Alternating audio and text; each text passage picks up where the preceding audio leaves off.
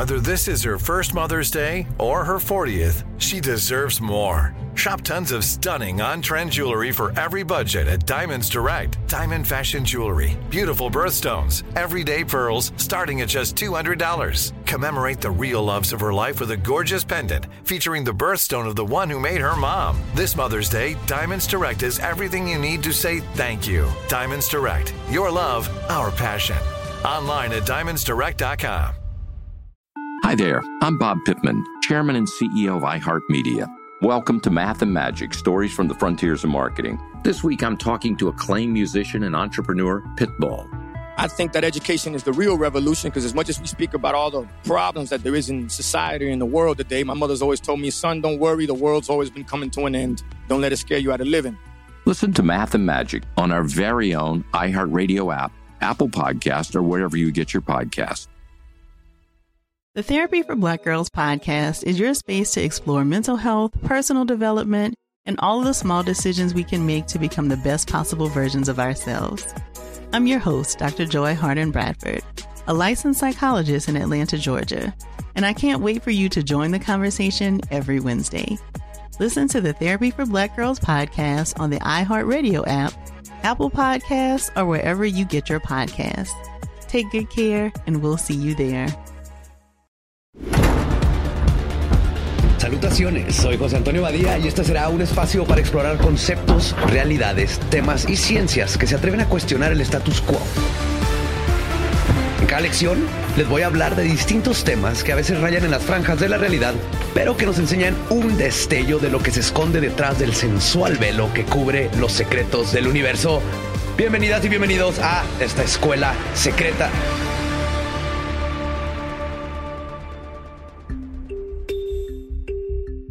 Uno se para de la cama todos los días, va a mear, se ve al espejo del baño, se hace café, se toma su microdosis de LSD o lo que sea que te dé ganas recién despiertas. Lo que nos cuesta un chingo de trabajo, a veces, es darnos cuenta de que antes de que hagamos cualquiera de estas cosas, el verdadero ritual primigenio del ser humano es que comenzamos a pensar. Antes de pararnos, antes de mear, antes del primer sorbo de café o de siquiera mover el dedito chiquito del pie, ya estamos pensando. Hace varios siglos, un güey del que vamos a hablar más adelante dijo, pienso, luego existo. O sea, sé que existo a través de mi capacidad de pensar que existo. En las temporadas anteriores de Escuela Secreta, la cuestión era hablar de temas tabú. Un tabú no solo se refiere a lo prohibido, sino también a lo sagrado. Tiene esta doble valencia. A veces, para la gente de a pie, para la gente promedio, es difícil que nos sintamos con el derecho de hablar sobre las cuestiones filosóficas cabronas de la vida. Hasta la palabra filosóficas genera miedito. Parece algo tan inmenso y tan distante de lo que uno hace a diario que es tabú. Pensar en pensar es un poco lo opuesto a la rutina, a nada más flotar en el ritmo de la vida. Para empezar, ¿de dónde viene la noción de tabú? O sea, ¿quién chingados escoge qué es lo que es tabú y qué es lo que es normal? Sigmund Freud no nada más hablaba de cómo la gente se quería acoger en secreto a su mamá. De hecho, desarrolló bastante teoría alrededor del tema del tabú en sí mismo y sus implicaciones en la psique humana y en la sociedad. La palabra tabú es de origen polinesio y es imposible de traducir directamente, pero sirve para conceptualizar un fenómeno que se presenta en prácticamente cualquier lado a lo largo de la historia. En la antigua Roma se le denominaba como sacer. Lo opuesto del tabú sería el Noah. Que no tiene nada que ver con el Divo de Juárez. Pero que se refiere más bien a lo que es accesible y cotidiano, lo permitido. Aunque existen lazos entre el tabú y la religión, el tabú no necesariamente viene de la religión. El tabú no necesita de la religión, de hecho. Se sostiene a sí mismo por sí mismo. Es su propia autoridad. De hecho, nadie sabe de dónde chingados viene el tabú. Y por eso se puede confundir con algo natural como una ley de la física. Y es que, aunque lo parezca, no es equivalente la gravedad a no jugar con tu propia caca. En Totem y Tabú, Freud habla de tres tipos de tabú. El tipo natural, que es producto de una fuerza misteriosa, producto de lo uncanny. Por ejemplo, una tribu lleva siglos sin entrar a una cueva específica porque se ve spooky. Lo que genera miedo y desconfianza se convierte en tabú sin que nadie nos tenga que prohibir interactuar con eso. Un tabú transmitido tiene que ser sostenido por una figura de autoridad. un sacerdote, un líder o un padre. Un almond mom que le tiene miedo al azúcar le va a transmitir el tabú de los productos procesados a sus hijos. No necesita de una justificación para hacerlo. Un tabú intermedio es la combinación de los dos anteriores. Por ejemplo, el Corán prohíbe el consumo de alcohol. Por más que tengamos muy culturalmente asimilado pistear, hay gente a la que la pérdida de inhibiciones del alcohol le genera auténtico miedo. Culturas enteras incluso. Los mexicas tenían reglas muy estrictas sobre cómo, cuándo y quién tenía permitido beber. Si además esta es una regla que se sostiene por figuras de autoridad, se produce un tabú intermedio. Ahora bien, podemos ser muy críticos y contrarios del tabú. Pero el tabú existe por algo. Tiene sus utilidades para mantener al mundo girando. Un tabú protege. Protege a gente u objetos importantes. Es tabú prenderle fuego a la Mona Lisa porque su valor cultural es incalculable. Es tabú matar a un presidente porque esto desestabiliza la vida entera de una nación. Que el incesto sea tabú nos ayuda a evitar la degradación genética que hemos visto pasar una y otra vez, producto de la endogamia en las líneas reales. Y este es otro aspecto del tabú. Hay quienes tienen el derecho de romperlo y quien no. Cuando alguien con dinero y poder se casa con su hermana, es un Habsburgo. Cuando alguien sin dinero lo hace, es un hillbilly. Para poder romper un tabú con conciencia, tenemos que saber de dónde viene y qué propósito sirve. La filósofa Miranda Fricker propone un concepto llamado injusticia epistémica. Hay grupos históricamente marginados a los que se le ha excluido o se ha puesto en duda su capacidad de generar conocimiento. Por ejemplo, debido a la organización patriarcal de la sociedad, no se ha tomado en cuenta el conocimiento producido por mujeres durante siglos. Cuando las parteras y curanderas se les acusó de brujería y se les persiguió en lo que efectivamente fue un genocidio, lo que estaba a raíz de esta persecución era la injusticia epistémica. Ese es un tabú que tenemos que romper todos en general. Desde nuestro privilegio o desde nuestra opresión, tenemos que observar igualitariamente nuestra capacidad humana de recibir y generar conocimiento de igual manera. Pero para poder llegar a esto, primero tenemos que tener en claro qué dinámicas de poder atraviesan al conocimiento mismo, como lo entendemos. El mito de la caverna es un diálogo de Platón, en el que su maestro Sócrates y su hermano Glaucón hablan sobre cómo el conocimiento transforma al ser humano. En este diálogo, Sócrates pide a Glaucón que imagine a un grupo de prisioneros que se encuentran encadenados desde que nacieron detrás de un muro dentro de una caverna. En la caverna, una fogata ilumina al otro lado del muro y los prisioneros ven las sombras proyectadas por objetos que se encuentran sobre este muro, los cuales son manipulados por otras personas que pasan por detrás. Sócrates le dice a Glaucón que los prisioneros creen que lo que están viendo es el mundo real, sin darse cuenta de que son solo las proyecciones de las sombras de estos objetos. Más adelante, uno de los prisioneros consigue liberarse de sus cadenas. Poco a poco, el hombre liberado se acostumbra a la luz del fuego, que en un primer momento lo deslumbra, y, con cierta dificultad, decide avanzar. Después, el hombre sale al exterior en donde observa los primeros reflejos y sombras de las cosas y las personas para luego poder verlas directamente. El hombre que sale de la cueva se da cuenta de lo pequeño que era su entendimiento del mundo. Se da cuenta de lo que ignora. Y ahí es cuando adquiere la libertad de conocer. Nosotros tenemos la opción de salir de la caverna. Sin embargo, también podemos preguntarnos, ¿quién hacía las sombras en primer lugar? Pero volviendo un poco a la idea de la injusticia epistémica, podemos pensar en que la gente con poder es la que proyecta las sombras y además vigila que permanezcas atado dentro de la cueva. Peor, si por alguna razón logras salir, lo que pienses a partir de esa exploración del mundo no les parecerá verdadero. Por gente con poder nos podemos referir a muchas personas. El Estado, la burguesía, incluso los padres y las figuras de autoridad en una familia constituyen a veces gentes con poder. Un padre o una madre literalmente proyectan las sombras en la pared de un niño hasta que tiene la oportunidad de crecer para salir de la cueva.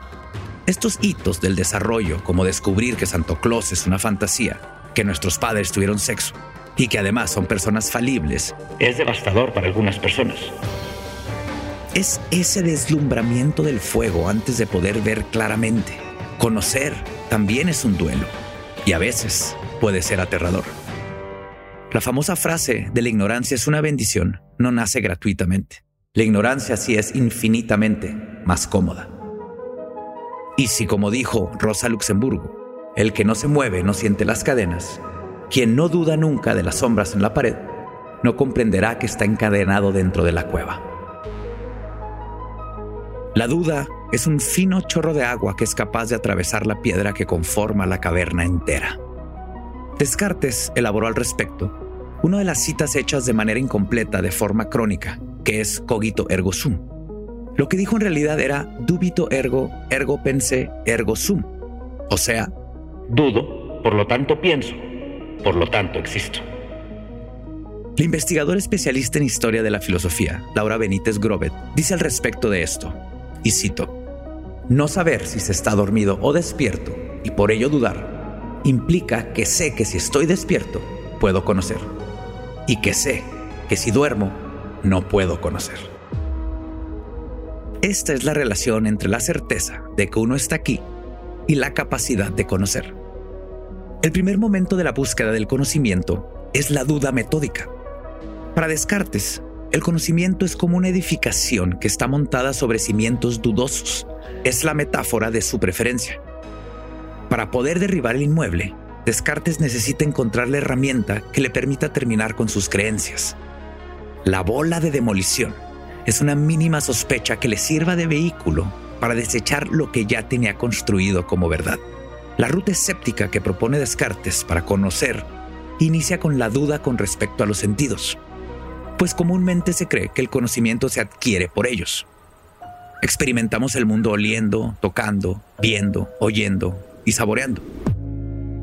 Los niños se llevan las lombrices que encuentran en el jardín a la boca porque se les antojan porque las ven chiclosas como un dulce. No es hasta que las prueban que conocen su sabor.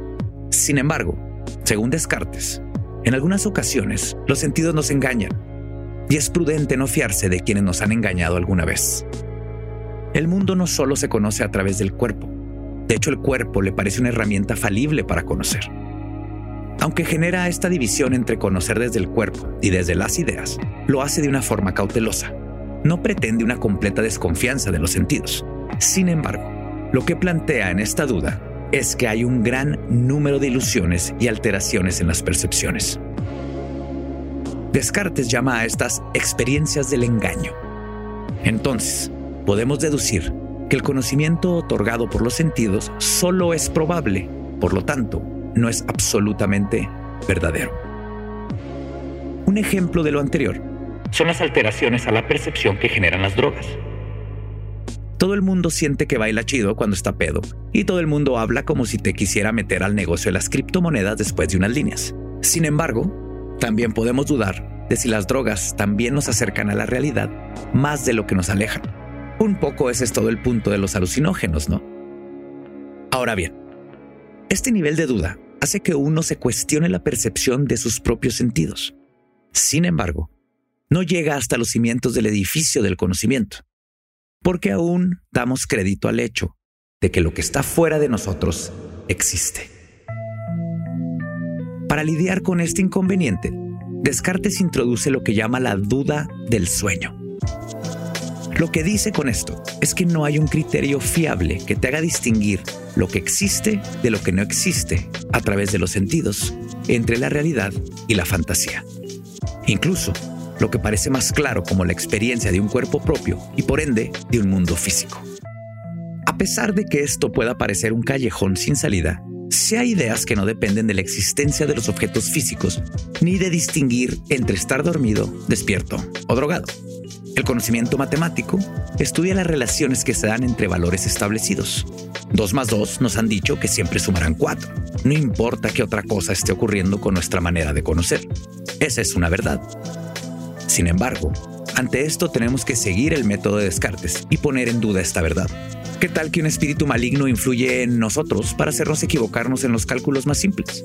A final de cuentas, el cálculo matemático está ocurriendo dentro de nuestras cabezas. Al llamarle verdadero, quizá estamos poniendo demasiada confianza en nuestro aparato cognitivo. Esta duda afecta incluso las evidencias más claras. Es posible que la mayoría de las opiniones que tiene uno con base en la experiencia tengan un origen incierto, ya que podría suceder que siempre estés adquiriendo conocimientos erróneos y ni siquiera tengas la capacidad de saber que son erróneos. Volviendo un poco a las cuestiones de la injusticia epistémica, José Medina es otro filósofo que elabora al respecto, proponiendo un concepto llamado metaignorancia. Pa pronto es que no sabes, que no sabes, o que no entiendes, que no entiendes. Lo que no sabes está tan alejado de lo que sí sabes que es imposible que sepas lo que no sabes. Muy sencillo, ¿no? Este no saber lo que uno no sabe, que no sabe, está, curiosamente, atravesado por sistemas de opresión. Ya sabemos que el tabú de quién puede o no producir conocimiento válido se genera en grupos históricamente marginados. Hay quienes han dedicado su vida académica a hablar de estos temas. Y uno de ellos es Boaventura de Sousa Santos, un sociólogo brasileño que propuso la idea de las epistemologías del sur. Hay que ver que Sousa dice epistemologías con S, o sea, plural, o sea, más de una. Ese es uno de los cambios más radicales que vemos al respecto del conocimiento en contraste a Platón o a Descartes existe una multiplicidad de maneras de conocer y eso está bien. La búsqueda de lo verdadero se ha transformado en la búsqueda de lo múltiple, de lo rico, lo que está alimentado por diversas fuentes constantemente.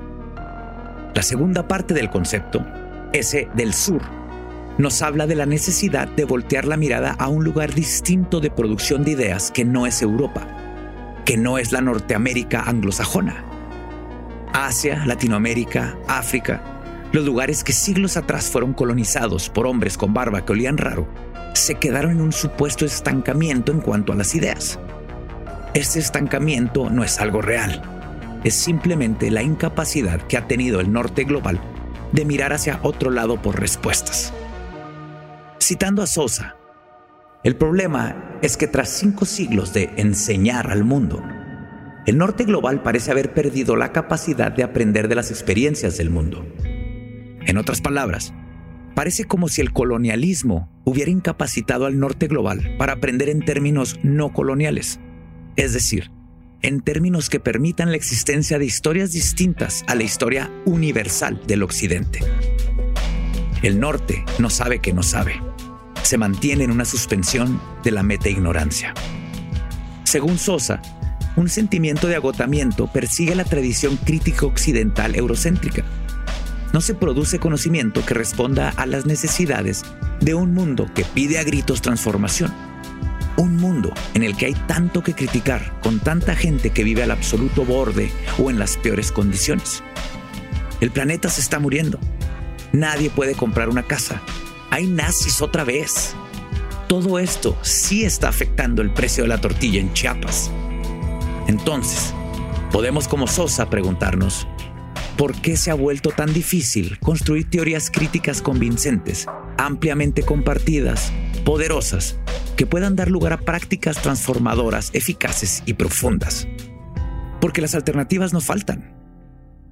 Lo que sí falta es pensar alternativamente sobre las alternativas siempre están ocurriendo cosas muy interesantes en México, en Bolivia, en Bangladesh. La centralización de la información y del conocimiento hace que no nos enteremos y que no parezcan ser problemas que atiendan a preguntas universales, porque lo universal muchas veces no es más que un eufemismo de lo occidental y la comprensión del mundo es mucho más amplia que la occidental. La transformación progresiva y necesaria de nuestro mundo también puede producirse de formas no previstas por el pensamiento occidental.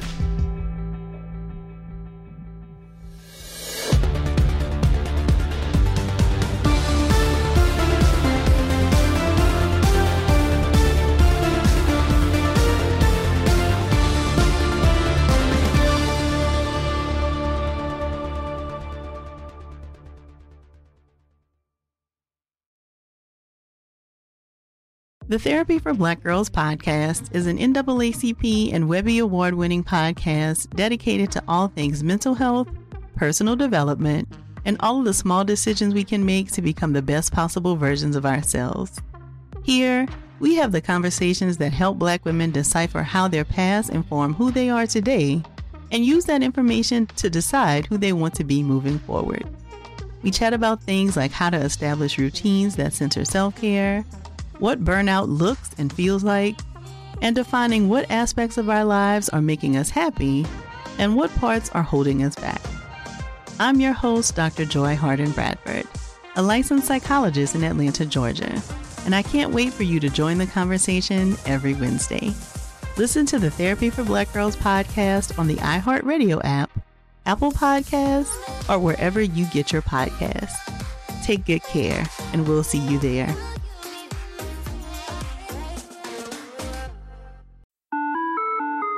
Hi there, I'm Bob Pittman, Chairman and CEO of iHeartMedia. Welcome to Math and Magic Stories from the Frontiers of Marketing. This week, I'm talking to acclaimed musician and entrepreneur, Mr. Worldwide himself, Pitbull. A lot of artists in general, people that are very creative, sometimes tend to overthink. That's one of my number one rules. Don't ever overthink. You can think ahead, but don't overthink. And what I mean by that is when they start to write a record, they're like, oh, that's not the line. Oh, that's not this. Oh, it's not that. And everybody has a creative process. I'm not knocking it. For me, I just let it flow. In these exciting times, we're looking to the math, the strategy and analytics, and the magic, the creative spark, more than ever. Listen to Math and Magic on our very own iHeartRadio app, Apple Podcast, or wherever you get your podcast. Hi, listener. I'm Carol Fisher, the host of The Girlfriends, Our Lost Sister. I'm so excited for you to hear the brand new season where we're uncovering a 35 year old mystery. But for those of you who didn't hear season one or just want to listen to it again, you can now get access to all episodes of that first season of The Girlfriends 100% ad free through the iHeart True Crime Plus subscription, which is available exclusively on Apple Podcasts. You'll also get access to every single episode of The Girlfriends, Our Lost Sister, ad free and one week early, only available to iHeart True Crime Plus subscribers. So what are you waiting for? Head to Apple Podcasts, search for iHeart True Crime Plus, and subscribe today.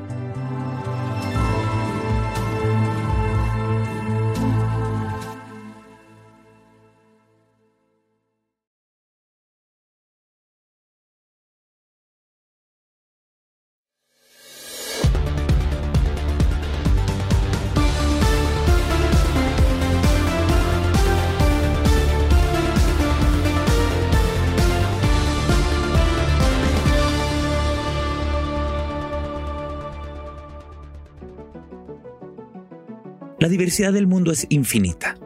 Todas las culturas tienen diferentes formas de pensar y sentir. La riqueza de lenguajes que pueden explicar lo que otros no, otras formas de pensar en el tiempo, de recordar el pasado. Existen otras formas de organizar comunidades, de producir bienes y servicios.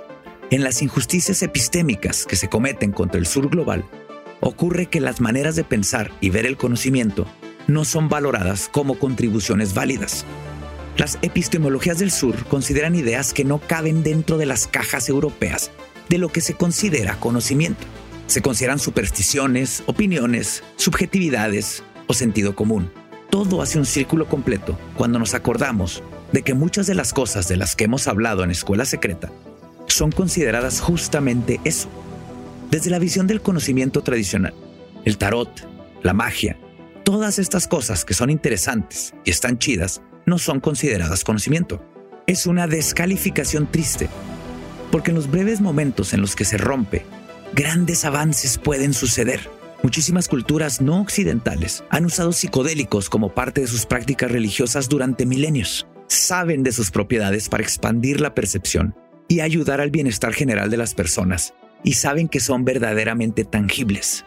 Sin embargo, no fue hasta hace poco que la ciencia tradicional occidental tomado en cuenta que sustancias como el LSD y la psilocibina pueden formar parte de tratamientos psiquiátricos con mucho éxito. Más éxito aún del que muchos tratamientos tradicionales han presentado. Concebir al mundo y a la realidad de múltiples maneras suele beneficiar a todo el mundo. En culturas menos prestas a la racionalidad, las personas con esquizofrenia tienen alucinaciones mucho menos agresivas. Las viven como algo más parecido a experiencias espirituales, por lo tanto, con menos estrés y menos patologización. No es que quiera hacer una dicotomía entre sur bueno, norte malo. Se trata más bien de entender que la manera de organizar conocimiento donde no se permite una multiplicidad de opiniones y de experiencias nos lleva a perdernos de mucho, como lo hemos hecho durante siglos. A veces hasta nos lleva a la misma irracionalidad e inercia de la que se quejan sobre el conocimiento no establecido. Llevamos mucho tiempo sabiendo que es mejor dar a luz en cuclillas o a gatas, y los doctores siguen obligando a las pacientes a recostarse, a hacer el proceso innecesariamente difícil porque no se coincide que la forma en la que lo hacían quienes no tenían formación médica tradicional pudieran estar en lo correcto. Irónicamente, en esta clase de formas de ver el conocimiento, no hay duda. La injusticia epistémica viene también de una falta de duda. Esa ausencia de la duda es lo que Sousa llama la línea abisal. La idea básica que da origen a las epistemologías del sur es que todo nuestro pensamiento teórico que se origina del norte global se ha basado en la idea de una línea abisal. Esta línea es tan importante que ha permanecido invisible. Hace una distinción invisible que sustenta todas las distinciones que hacemos entre lo legal y lo ilegal, y entre los saberes científicos, teológicos y filosóficos. Durante los últimos cinco siglos, esta línea abisal ha estado ahí y ha sido tan fuerte que el mundo se ha dividido en este lado de la línea y el otro lado de la línea. La línea nace desde la colonización y lo que la sostiene es la deshumanización de quienes existimos en el sur global. Es una deshumanización que en gran parte no tuvo una oposición interna en el norte. La injusticia epistémica ocurre gracias a esta deshumanización. Si lo que pienso no es un pensamiento que se considere como tal, entonces el limbo de la no existencia es lo que nos espera. Porque hemos visto que, si bien esto no es un fenómeno en lo macro, repercute en lo micro. Está presente cuando no sabemos siquiera que tenemos el chance de sentarnos a pensar sobre pensar, que ponderar también en nuestro derecho, aunque no tengamos nada en común con Descartes. Ahora bien, la propuesta no es que descartemos el conocimiento producido en el norte global de la manera tradicional, sino que nos alimentemos de absolutamente todo para llegar a conclusiones nutridas sobre el mundo. Para que verdaderamente salgamos de la cueva. Para unar los distintos saberes tanto del sur como del norte sin comprometer su especificidad y mantenerlos útiles en sus propiedades para esto necesitamos una traducción intercultural que nos ayude a verdaderamente entendernos. La traducción intercultural consiste en buscar preocupaciones comunes entre culturas. Cuando más nos conocemos, nos damos cuenta que aún en la diversidad, tenemos piedras de toque que nos unen como especie. Podemos identificar diferencias y similitudes. Y desarrollar nuevas formas híbridas de pensamiento. Citando a Sousa, la traducción intercultural cuestiona las dicotomías arbitrarias entre saberes alternativos, por ejemplo, conocimiento indígena frente a conocimiento científico, como el estatus abstracto desigual de los distintos saberes, por ejemplo, el conocimiento indígena como reivindicación válida de identidad frente al conocimiento científico como única reivindicación válida de verdad. En resumen, la labor de traducción nos permite hacer frente a la diversidad. El principio de duda de Descartes es muy valioso para intentar conocer lo que nos rodea.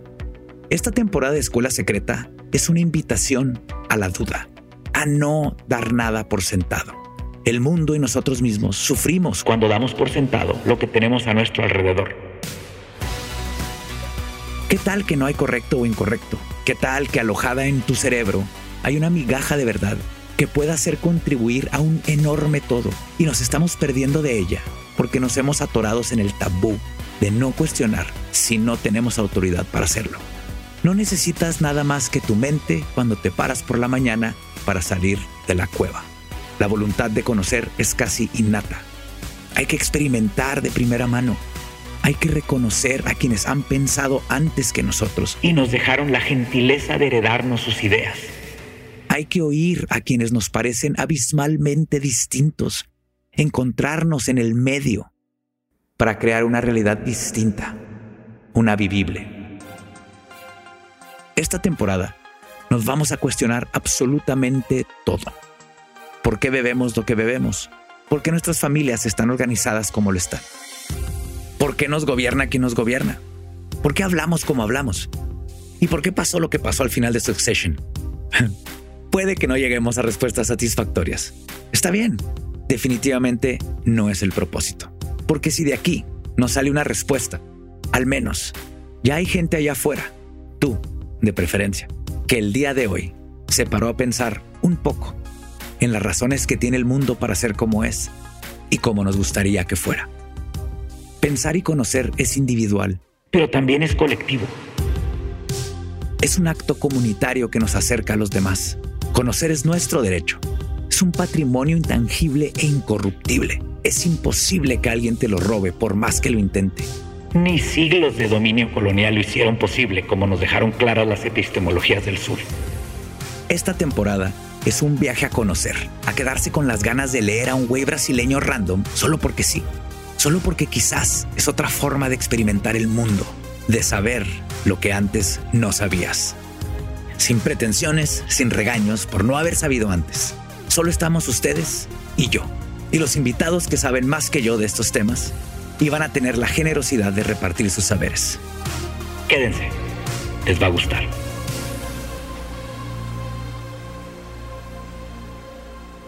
Y después de todo este soliloquio, es hora de aprender juntos. Hoy voy a platicar con Eleal Moslavsky, un filósofo argentino, creador de Filosofía en un Minuto, que es un contenido donde mezcla acciones cotidianas con teoría filosófica. De hecho, Eleal busca los por qué, las causas, los fundamentos que explican las cosas que nos pasan en nuestro día a día. Y hoy aprenderemos con él un poco más sobre esta pequeñita cosa que le llamamos pensar.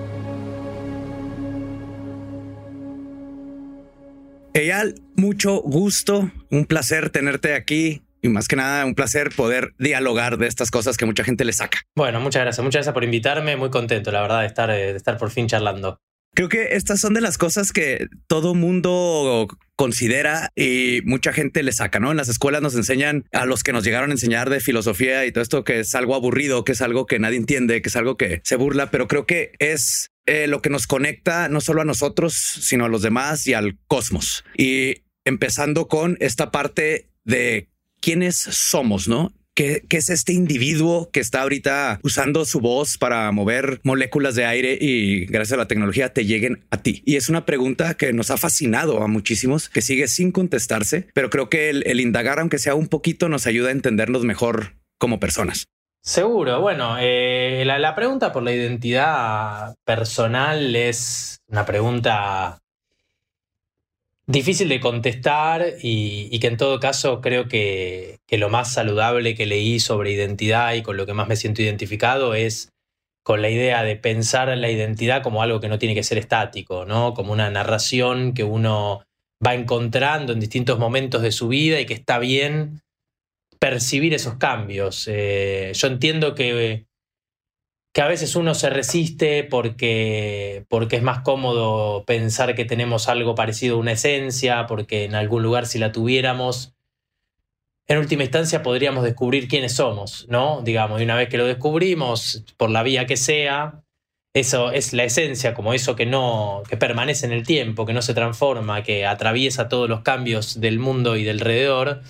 Bueno, sería una tranquilidad, sería una paz para todos saber que tenemos algo así pero, pero, pero creo que, que quizás exista, tal vez todavía no pudimos, no tenemos las herramientas para llegar, pero que si no existiera, que es a lo que, a lo que más me acerco últimamente, no tendríamos que, que, desesperar ¿no? ante la idea de que nuestra identidad es algo que se mueve en el tiempo, porque la verdad es que en el mundo en el que vivimos las cosas cambian conciencias en este aspecto. Yo nos veo y lo menciono mucho que somos estos milagros termodinámicos, que es como el universo se ve a sí mismo y es este pensamiento por arriba de nosotros, creo que nos ayuda a movernos, pero para eso necesitamos ese flux. Necesitamos darnos cuenta que todo cambia alrededor de nosotros y en lugar de nadar en contra del río, hay que dejarnos llevar. Sí, yo creo que es eso. Eh, eh, entiendo que que la narrativa que tiene que ver con las cosas que cambian, la dificultad para encontrar definiciones, es una, es una narrativa que tiene una cuota de desesperación importante porque es mucho más fácil alinear el sentido de las cosas con lo permanente, ¿no? Entonces, si todo, si todo está en constante movimiento, lo que, se, lo que nos ordena en términos de, de algo que nos da sentido corre todo el tiempo el riesgo de perder valor, porque de, quedar obsoleto, ¿no? Porque en el momento en el que algo se transformó, que algo cambió, que salió de la premisa de la ecuación que nosotros teníamos a la hora de creer que éramos felices o que algo que hacíamos tenía sentido, bueno, eh, eh, nos obliga a estar todo el tiempo reformulando esa ecuación y eso es una actividad muy desesperante, ¿no? Porque, porque tiene otro riesgo que es la posibilidad de que al final entonces no había tal sentido y éramos solo nosotros haciendo el intento de sacarlo adelante. Y eso es siempre un poquito más difícil de aceptar y de, y de gestionar que tratar de encontrar algo, decir, bueno, ok, esta era la cosa, por acá pasaba el tema, me estaciono acá, dejo el auto acá, tiro la llave por una ranura y nos vemos y nos vemos la semana que viene. Hay un punto hace poco justo y me encanta poder platicar esto contigo. Estaba viendo una, una película tipo Mad Max, ¿no? Está el, el, mero mero y es donde me di cuenta que una forma en que veo la vida es como soy como si soy parte de una metaficción, ¿no? Ese, ese personaje, el Mad Max, no sabe que es el personaje principal de una de una película. Nosotros lo vemos de fuera y decimos qué padre todo su, su viaje del héroe. Pero la tengo que ver, la tengo que ver. Sí, la tienes que ver. La tengo que ver. Pues es que creo que no sé si a veces batallamos en vernos desde fuera y darnos cuenta que estamos teniendo cada quien personalmente este viaje del héroe. ¿no? Tenemos nuestro momento de aprendizaje, tenemos nuestro momento de desamor, de amor, de felicidad y al no podernos ver desde afuera, de repente sacar ese ego de estos cinco sentidos, bueno, sé que son más, pero nos limita a no darnos cuenta que podemos tener nuestra propia aventura donde no sabemos, o más bien darnos cuenta que somos el héroe de nuestra pequeña peliculita. Eso no nos hace mejor que los demás, pero creo que nos hace darnos cuenta de lo interesante que puede ser la vida y tratar de hacer de nuestra vida lo la historia más interesante que pueda ser. Yo soy muy pro vivir. Eh, para mí, yo entiendo que los pensamientos que, orbitan alrededor de la idea de em, nada es relevante, todos nos vamos a morir, el, universo se está eh, expandiendo hasta un punto, las estrellas se apagan, el sol nos va a... Son todos pensamientos verdaderos, ¿no? Y que en última instancia, eso, racionalmente tienen más razón que, que la idea de, creer que, que a alguien le importa la discusión que tuve con mi pareja sin embargo, esta es la única posibilidad que tenemos, ¿no? De, habitar la, la, parte del cuento que nos toca. Y los únicos que se pueden comer este viaje somos nosotros. Que pensar en. A mí no me interesa tener razón en algunas cosas, ¿no? No, no, no, no me preocupa eh, que, que, lo que pienso sea más correcto, más verdadero que lo que, estaba, que lo que está pensando alguien al lado mío. Me interesa que me sirva. Sobre todo los, las discusiones en donde la respuesta no está cerrada, ¿no? Porque una cosa es discutir la teoría de la gravedad eh, y otra cosa es eh, si es o no relevante lo que estoy haciendo yo en el momento en que me toca vivir para alguien, para sobrevivirme, para el mundo, para la humanidad, no sé, para lo que sea, si la pelea que tuve vale la pena angustiarme o no vale la pena angustiarme, si eh, lo que hago carga de sentido el momento histórico que habito. Digo, discusiones que no tienen una respuesta definitiva que nos acerque a algo que, bueno, establezca un paradigma y a partir de ahí se la de la verdad. Para mí son discusiones que se resuelven pensando en cuál es el efecto que tiene lo que pienso. Y, en este caso en particular creo que tiene un efecto mucho más lindo, el de creer que nosotros somos relevantes y que esta es la vida que tenemos y que eh, la vida que tenemos es muy buena y vale la pena muy buena, todo con asterisco, ¿no? Porque, digamos, sacando todas las particularidades y los sufrimientos y las injusticias y los dolores que incluye el mundo tal y como está diagramado por ahora, pero digamos, es la única chance que tenemos de habitarlo, es el ratito que nos toca y, y, hacer algo que para nosotros tenga algún tipo de sentido, bueno, no me interesa saber si eso tengo razón o no tengo razón, tiene o no tiene sentido en última instancia, me parece que es más productivo vivirlo desde ese lugar. Y que viene a mí, ¿no? Creo que ahí es donde verdaderamente, y queda la frase esta de dudo, y entonces pienso, luego existo, ¿no? Creo que el existir viene de hacernos esas preguntas, esas preguntas que no tienen respuesta y no tienen por qué tener respuesta. Porque lo que pasa con la frase eh, dudo, eh, por lo tanto pienso, pienso y por lo tanto existo, es que es un camino que está haciendo Descartes para tratar de encontrar algún tipo de verdad incuestionable en todo este asunto. Pero si nos pusiéramos estrictos, podríamos pensar que la frase así suelta, que no es lo que termina diciendo Descartes, porque en última instancia Descartes después repone todo lo que había dudado antes y va a reponer el cuerpo y con el cuerpo va a reponer las pasiones y con las pasiones esto que voy a decir. Pero estrictamente hablando, si, si la cosa fuera solo dudo, podríamos pensar que, nuestra definición o lo más importante de nuestra, de nuestra historia pasa por la cabeza. Y yo creo que la cabeza es un elemento central, más no lo único, de la ecuación de la existencia o de la buena existencia o del aprendizaje de uno mismo, ¿no? Seguro que tiene que haber algo ahí que tenga que ver con el cuerpo, con las pasiones, con, con entendernos un poquito más pasivos, eh, con salir de, de, lo estrictamente racional y con el contacto con el resto. Claro, creo que pues ahí es la experiencia, ¿no? Que la experiencia no viene en la cabeza, viene de todos los sentidos y de las cosas que vimos. Por ejemplo, alguien como yo, yo soy psiconauta, tengo muchísimos años este, utilizando LSD, psilocibina y todo esto. Y la experiencia que yo tengo cuando consumo algo de estos es real, es real para mí. O sea, a mí nadie me va a decir que yo no tuve esa experiencia donde me vi a mí mismo en el pasado ¿no? y eso me cambia.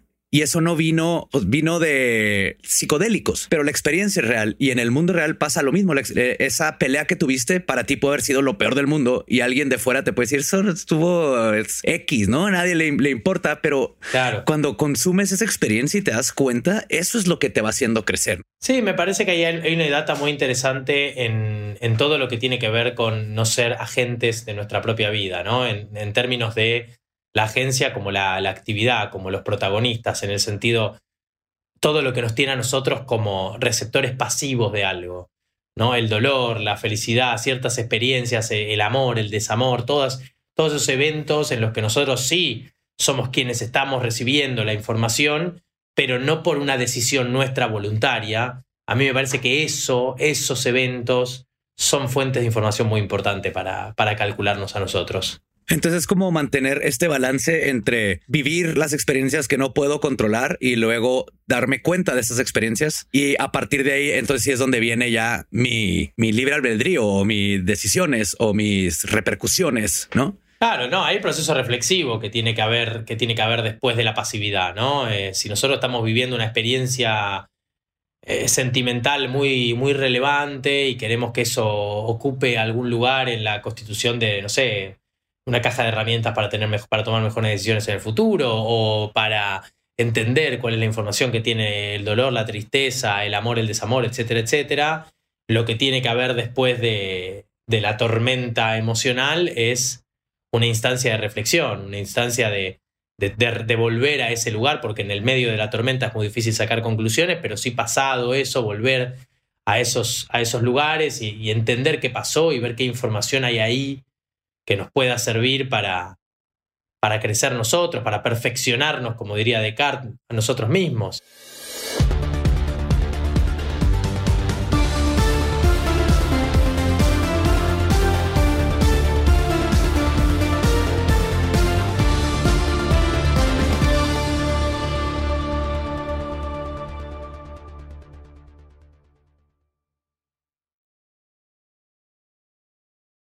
The Therapy for Black Girls podcast is an NAACP and Webby Award winning podcast dedicated to all things mental health, personal development, and all of the small decisions we can make to become the best possible versions of ourselves.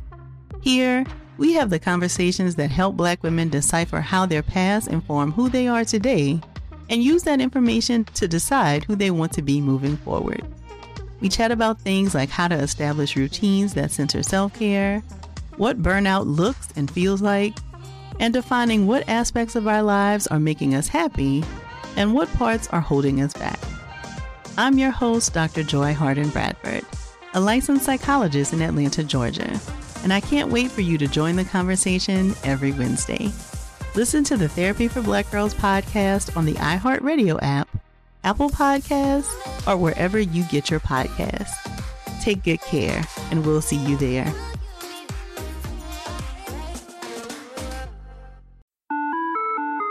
Hi there, I'm Bob Pittman, Chairman and CEO of iHeartMedia. Welcome to Math and Magic Stories from the Frontiers of Marketing. This week, I'm talking to acclaimed musician and entrepreneur, Mr. Worldwide himself, Pitbull. A lot of artists in general, people that are very creative, sometimes tend to overthink. That's one of my number one rules. Don't ever overthink. You can think ahead, but don't overthink. And what I mean by that is when they start to write a record, they're like, oh, that's not the line oh, that's not this, oh, it's not that. And everybody has a creative process. I'm not knocking it. For me, I just let it flow. In these exciting times, we're looking to the math, the strategy and analytics, and the magic, the creative spark, more than ever. Listen to Math and Magic on our very own iHeartRadio app, Apple Podcast, or wherever you get your podcast. Hi, listener. I'm Carol Fisher, the host of The Girlfriends, Our Lost Sister. I'm so excited for you to hear the brand new season where we're uncovering a 35 year old mystery. But for those of you who didn't hear season one or just want to listen to it again, you can now get access to all episodes of that first season of The Girlfriends 100% ad free through the iHeart True Crime Plus subscription, which is available exclusively on Apple Podcasts. You'll also get access to every single episode of The Girlfriends, Our Lost Sister, ad free and one week early only available to iHeart True Crime Plus subscribers. So what are you waiting for? Head to Apple Podcasts, search for iHeart True Crime Plus, and subscribe today.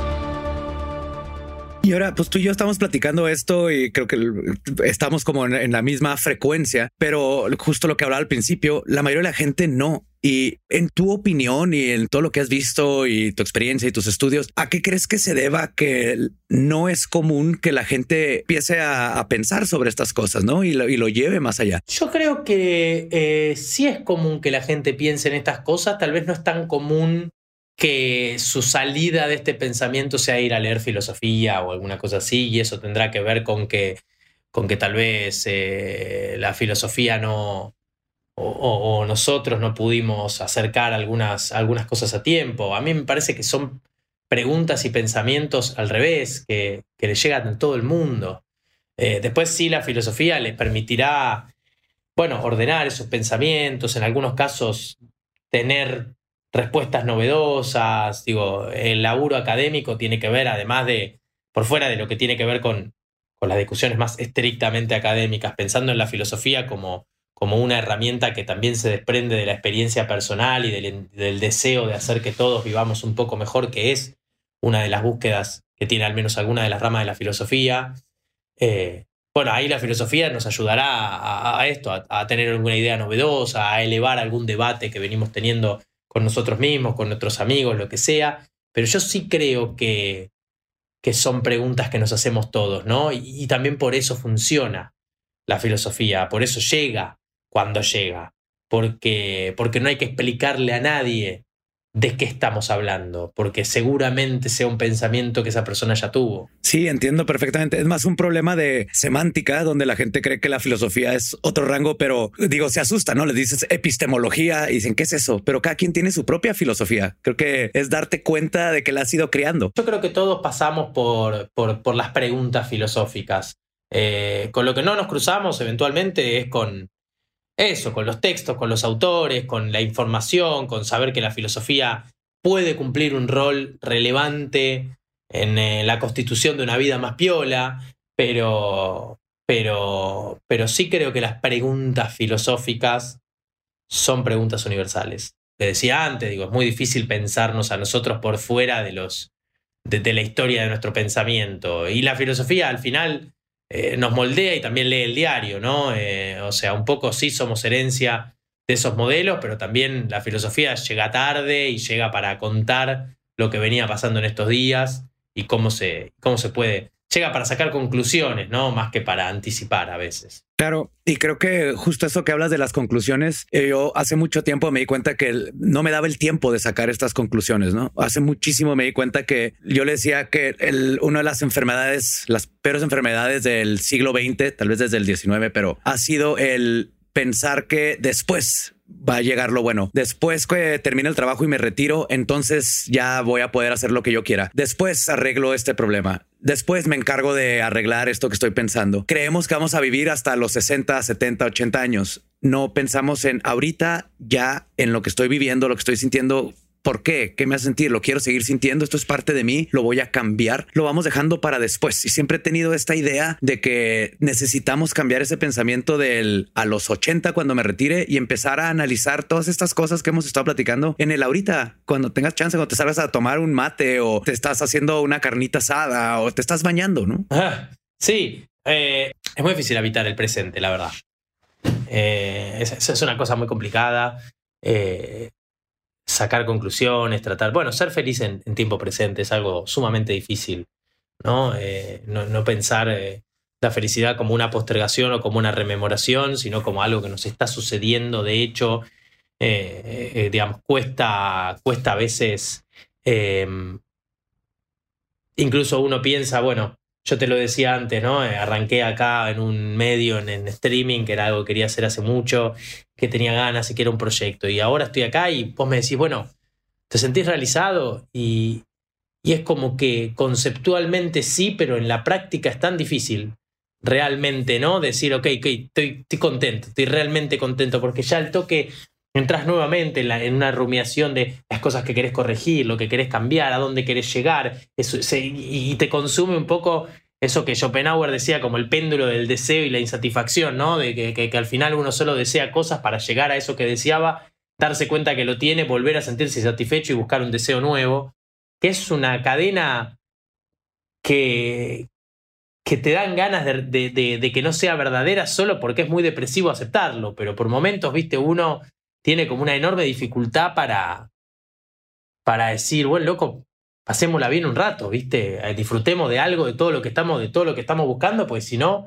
¿para qué carajo no estamos durmiendo? Justo lo que me estás diciendo es, sí, la felicidad no es un destino, es son momentos, ¿no? Encontrar esos pequeños momentos. Estás haciendo lo que te gusta, pero tienes todas estas responsabilidades, pero ese momento en donde te comes una pizza con el que trabajas y tienen ese momento, ese es el momento de felicidad. No tiene que durar todo el tiempo. De hecho, aquí entra toda la filosofía zen, ¿no? Extender ese momento de felicidad, recordarlo después, pero darnos cuenta que para tener felicidad hay que tener pues todo lo demás que significa vivir en un mundo material con injusticias y mil cosas y con responsabilidades que las necesitas para poder tenerlo Claro. No, o sea, yo creo que la felicidad es todo, ¿no? Eh, uno tiene que negociar con, con, con, todo, con todo eso a la vez, tiene que tratar de encontrar algunas felicidades más chiquitas, tiene que pedirle la felicidad más que solamente ser, una porción de pizza porque tiene más para dar y tiene que también eh, uno, bueno, eh, saber habitarla cuando llega y, y entender que parte de la, del cálculo de la felicidad ni siquiera tiene que ver con el éxito, sino con, con el poder elegir algo y, eventualmente generar algunas condiciones para que eso se desarrolle, más allá de cómo finalmente termina saliendo o no termina saliendo. Eh, me parece que es todo, todo eso medio a la vez, conviviendo, tensionando, por momentos ganando uno, por momentos ganando el otro, pero, pero una mezcla de todas esas cosas es lo que nos va haciendo un poquito más felices, ¿no? Porque solo una de esas me parece que hace una felicidad insuficiente. Y creo que todo esto dimos así full circle, ¿no? O sea, el, el conocerte a ti te lleva a darte cuenta qué es lo que te hace feliz. Total. Que te puede hacer feliz ahorita y después no, pero ya lo probaste y sigues con este flux y cambiando y esa felicidad la vas teniendo estas experiencias de felicidad con las experiencias de todo, porque también no necesitas el, el saber lo que es ser infeliz para poder saber lo que te hace feliz. Y a final de cuentas es todo este flujo constante de de persona, de, pensar y sentir y tener la experiencia humana. Total, total. Sí, seguro, seguro que, el autoconocimiento es una herramienta fundamental para, para cualquiera de estas cosas, ¿no? Eh, incluso para sentirse más libre, ¿no? Incluso para operar mejor en el mundo. El autoconocimiento es una, es una instancia determinante. Sin un poquito de trabajo individual, sin una instancia reflexiva, lo que decíamos hace un ratito, sobre las cosas que nos van sucediendo. Es imposible no estar completamente avasallados por las cosas que nos suceden. Entonces está bueno saber que el autoconocimiento no solamente tiene que ver con, no sé, las ganas de contestar a las preguntas por nosotros, también tiene que ver con, habitar el mundo de una manera mejor. Sí, dejarnos este, saber, ¿no? Que a veces no hay respuestas. Sí que a veces no es como queremos, pero que eso siempre es conocimiento Total. a final de cuentas, ¿no? Y ese conocimiento te hace saber qué te gusta, qué no te gusta. Totalmente. Y constantemente estás en esa búsqueda. No, y saber que, que nada, que puede ser que no tengamos respuestas, pero que yo, yo, pienso, yo siempre pienso que la filosofía es algo así como una persona que se sienta al lado tuyo cuando estás sentado al borde de la cama, viste que mirás medio al piso y nada, y no, no le encontrás la vuelta a las cosas y estás... Eh, estás buscando el sentido, sea porque tu laburo, porque tu pareja, porque tus amigos, porque algo, cuando estás en ese momento medio de, de cayendo por el agujero de Alicia, bueno, la filosofía tal vez no es algo que te agarra y te saca de esa caída, pero se sienta al lado tuyo y te dice, y yo tampoco, ¿viste? Y acá estoy. Y te hace compañía, que no es menor en, en ese momento. Y, y, para mí eso es un gran valor. Oye, Al, un, un, placer, se nos acaba el tiempo. Este, como todo esto podría ser un podcast por sí mismo, estar hablando de, de estas cosas, pero yo eh, encantado. Muchísimas gracias por, por haberte dado el espacio. Bueno, muchas gracias por invitarme, un placer, la verdad que muy lindo y bueno, ojalá, ojalá quede lindo también por ahí. Y, y, ojalá algún día nos veamos allá en México y hacemos la charla en vivo. Ah, yo encantadísimo. Y nomás antes de despedirnos, este, si puedes dar tus redes, este, proyectos que estés haciendo, absolutamente todo ahorita es el momento. Bien, estoy en EIO Moldavsky, EIO Moldavsky. Yo sé que es todo muy difícil de escribir, pero bueno, lo van, van tratando de llegar de alguna manera, pifian un poco y, y de alguna manera caerán eh, en, en mis redes, ojalá.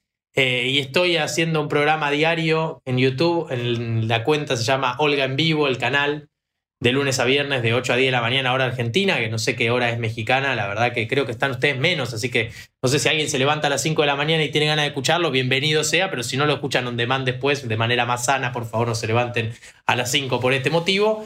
Y, y bueno, y eso es todo. Pues muchas gracias, Eal. Y sí, nos veremos pronto para charlar más y echarnos ahí un vinito. Ojalá que sí, ojalá que sí. Muchísimas gracias a ustedes. A ti. Chao. Escuela Secreta is a production of Sonoro in partnership with iHeart's My Cultura podcast network. For more podcasts from iHeart, visit the iHeartRadio app, Apple Podcast, or wherever you listen to your favorite shows.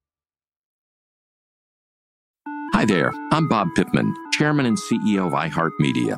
Welcome to Math and Magic Stories from the Frontiers of Marketing. This week I'm talking to acclaimed musician and entrepreneur Pitbull. I think that education is the real revolution because as much as we speak about all the problems that there is in society and the world today, my mother's always told me, son, don't worry, the world's always been coming to an end. Don't let it scare you out of living. Listen to Math and Magic on our very own iHeartRadio app, Apple Podcast, or wherever you get your podcasts. The Therapy for Black Girls podcast is your space to explore mental health, personal development, and all of the small decisions we can make to become the best possible versions of ourselves. I'm your host, Dr. Joy Harden Bradford, a licensed psychologist in Atlanta, Georgia, and I can't wait for you to join the conversation every Wednesday. Listen to the Therapy for Black Girls podcast on the iHeartRadio app, Apple Podcasts, or wherever you get your podcasts. Take good care, and we'll see you there. Hi, listener. I'm Carol Fisher, the host of The Girlfriends, Our Lost Sister. I'm so excited for you to hear the brand new season where we're uncovering a 35 year old mystery. But for those of you who didn't hear season one or just want to listen to it again, you can now get access to all episodes of that first season of The Girlfriends 100% ad free through the iHeart True Crime Plus subscription, which is available exclusively on Apple Podcasts. You'll also get access to every single episode of The Girlfriends, Our Lost Sister, ad free and one week early, only available to iHeart True Crime Plus subscribers. So what are you waiting for?